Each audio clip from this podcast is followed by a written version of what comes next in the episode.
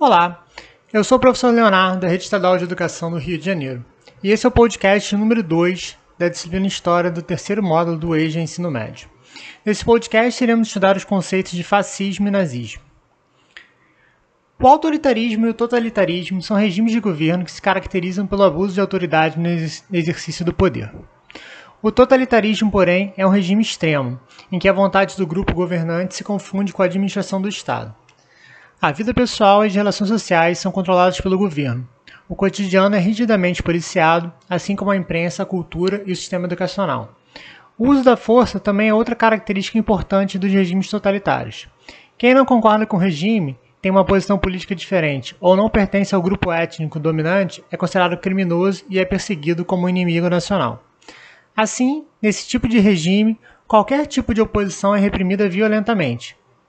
E o Estado cria políticas oficiais para exterminar seus inimigos. Ao mesmo tempo, o nacionalismo é altamente estimulado pelos líderes totalitários, que buscam criar sentimentos de pertencimento e superioridade em torno de uma comunidade nacional idealizada. Os principais exemplos de regimes totalitários foram o fascismo na Itália e o nazismo na Alemanha. Após a Primeira Guerra Mundial, a economia da Itália se deteriorou. Empresas fecharam suas portas e o desemprego cresceu. A sociedade italiana enfrentava também o drama das perdas humanas na guerra: 500 mil mortos e 400 mil mutilados. De um lado, a crise do pós-guerra e o fortalecimento das organizações operárias fizeram avançar as propostas socialistas, influenciadas pela Revolução Russa e o movimento anarco-sindicalista. Do outro lado, desempregados ex-combatentes e antigos socialistas fundaram o Fate de Combatimento, grupo paramilitar liderado por Benito Mussolini, que combatia os comunistas, a democracia liberal e as organizações operárias e socialistas. Em outubro de 1922, os fascistas promoveram a marcha sobre Roma. Pressionado, o rei convocou o líder fascista a ocupar o cargo de primeiro-ministro.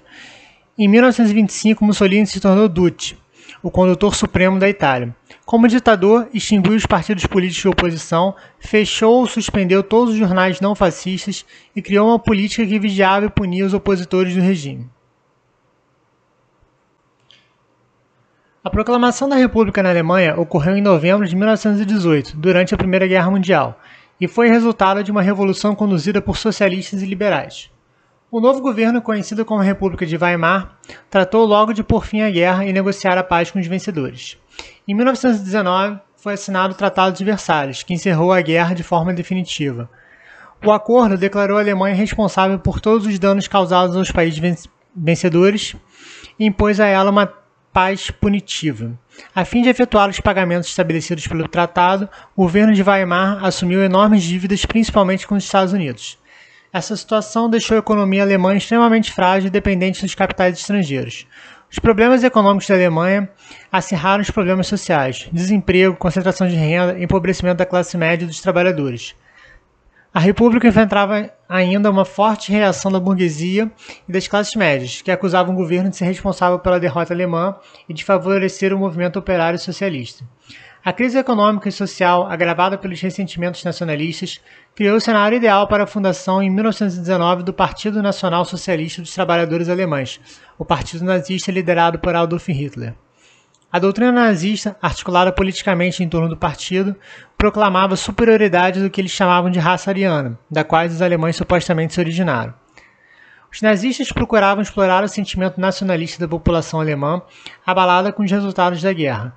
Prometendo resgatar a honra nacional, defendiam a destruição dos principais inimigos da Alemanha.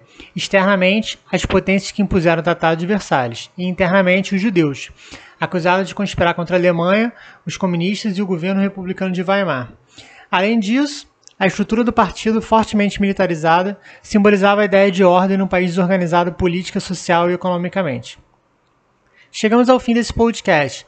Esperamos que vocês tenham gostado dos assuntos e se ficaram com alguma dúvida, vocês podem consultar o material escrito, assistir a videoaulas ou procurar a ajuda da sua professora ou professor de história. Um grande abraço, bons estudos e até o nosso próximo encontro historiográfico nesse podcast. Até lá!